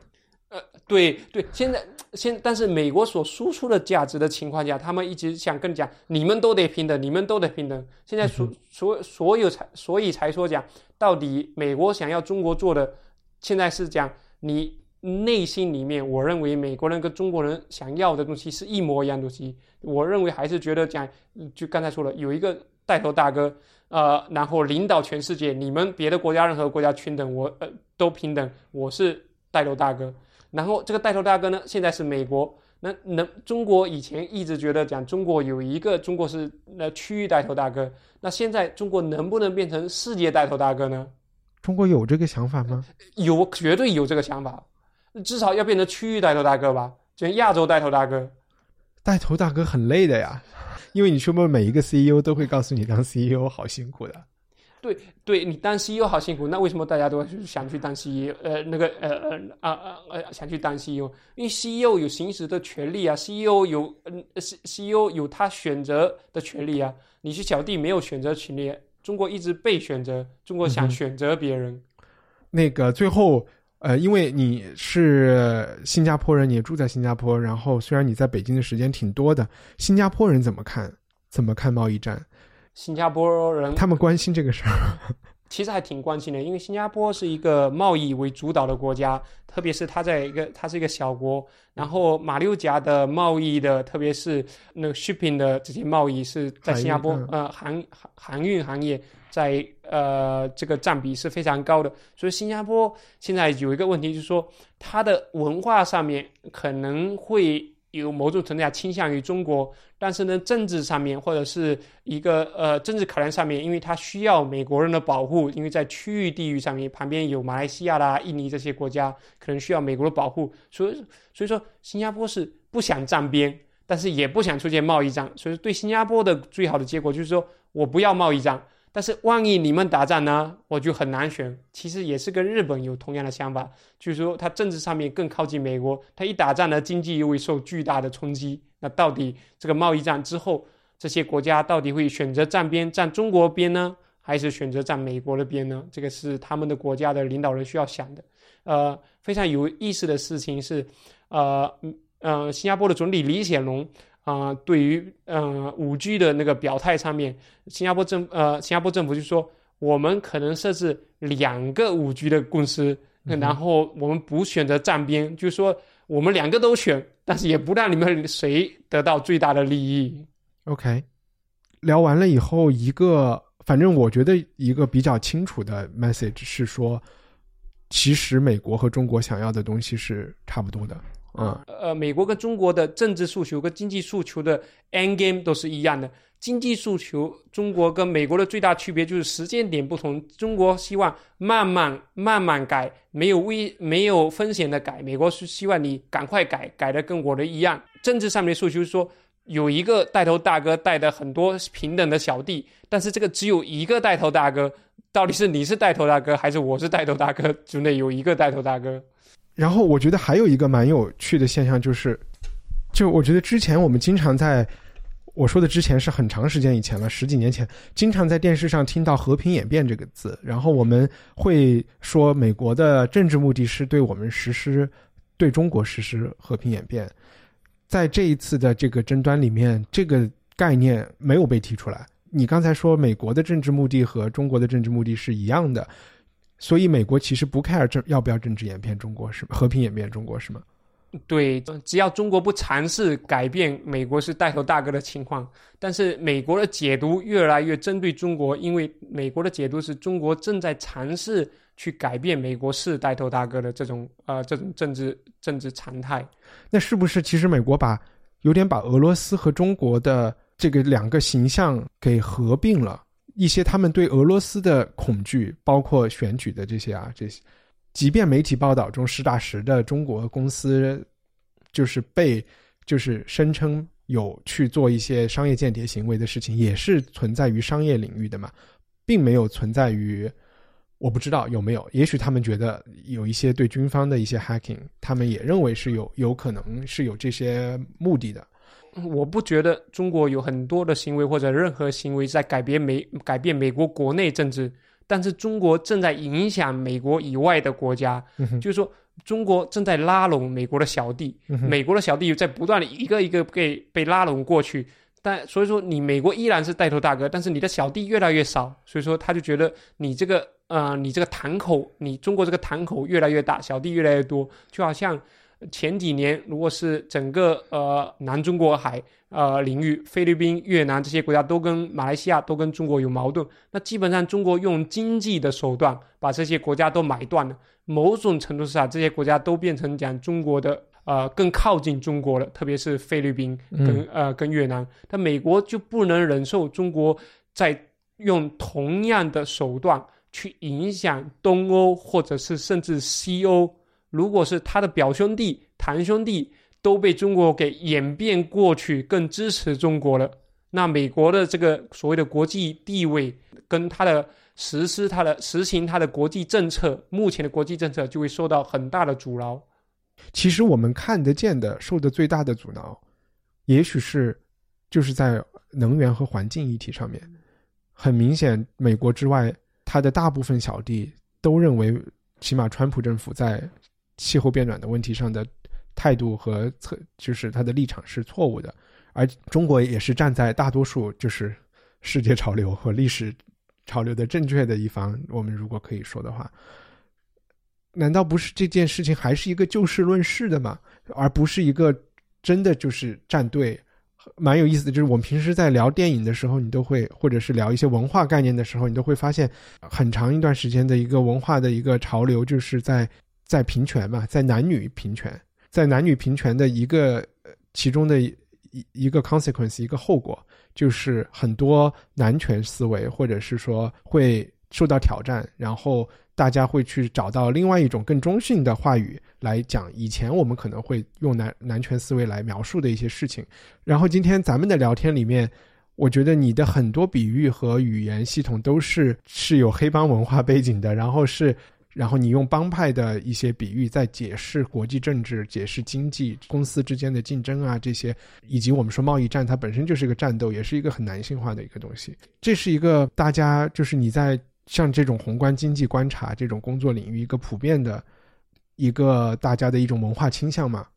嗯，不对。如果也是只是一个从纯经济考量，大家觉得呃全球化或者无国界，但是这个是一个市场经济或或者自由贸易，这个是肯定是一个主要的经主要的考量。所以说，嗯，从经济利益出发，大家都应该是无国界，是一其实最好。所以说，欧盟欧元区可能是一个非常好的结果。但是，就目前的呃欧元区的情况是指，你欧元区出现一个经济体。但是欧元区并没有制造一个呃制造成变成一个国家，国家还是存在。国家存在的同时，民粹主义、民族主义，其实在这些国家里面，你看过去两三年的选举在不断的上升。所以说，到底经济的利益能不能影响到一个国家，让它开放到一定程度，变成完全无国界或者无民族主义？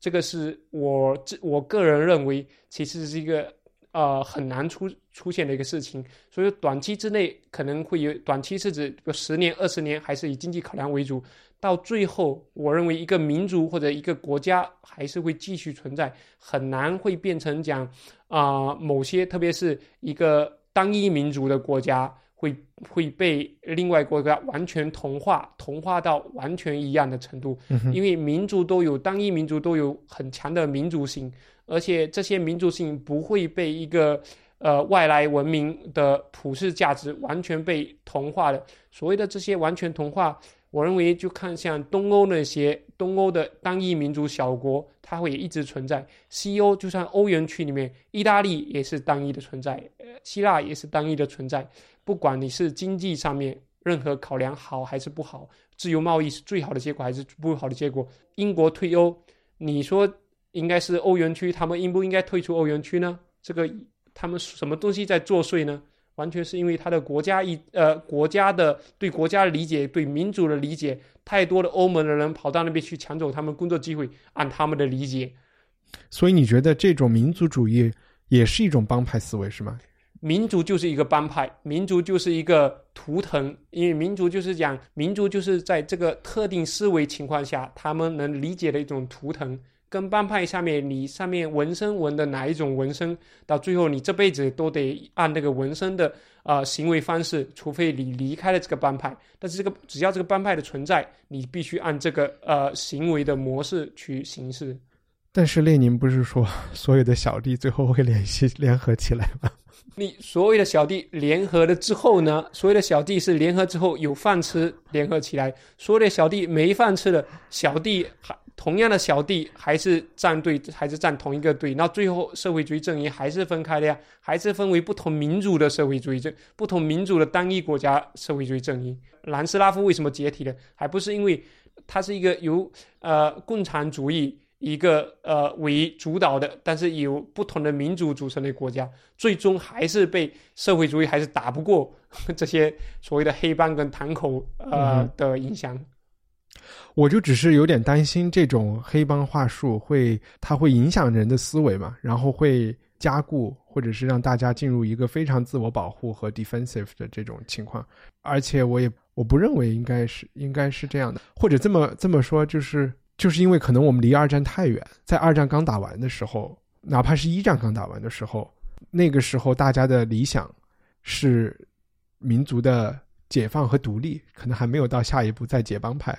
就是是要自治，然后是要脱离呃殖民，然后到了二战的结束，大家会会会想是需要一个更呃更有关怀的社会，是需要有一些制度、一些东西来控制这种战争的野心啊，或者是强人的野心啊。我只能说，帮派跟这种黑帮的解释方式肯定不是一个对的方式，因为它大部分就说讲是黑暗的、是负面的、是对立的，还是流血的，这种肯定不是一个最好结果。但是呢，呃，我之前的呃经济学上面的培训肯定是自由市场。但是我是一个地缘政治的 believer，就是我相信地缘政治在很多时候是有决定性因决是有决定性因素，所以说我觉得是一个民族跟地缘政治会比这些所谓的经济的经济意志导向跟自由导向啊相冲突的时候，我觉得都有地缘政治跟民族主义啊都会占上风。虽然讲这是一个不好的结果，我们应该尝试去去最小化这些。但是往往冲突的时候，到最后都会跟都会追根结底到地缘跟民族。嗯，对，差不多。我觉得我我可能也也也能同意你的这个观点。嗯，因为人太多了。然后，好，那谢谢庄波，拜拜。Even when we're on a budget, we still deserve nice things. Quince is a place to scoop up stunning high-end goods for fifty to eighty percent less than similar brands. They have buttery soft cashmere sweaters starting at $50, luxurious Italian leather bags, and so much more. Plus, Quince only works with factories that use safe, ethical, and responsible manufacturing. Get the high-end goods you'll love without the high price tag with Quince. Go to quince.com/style for free shipping and 365-day returns.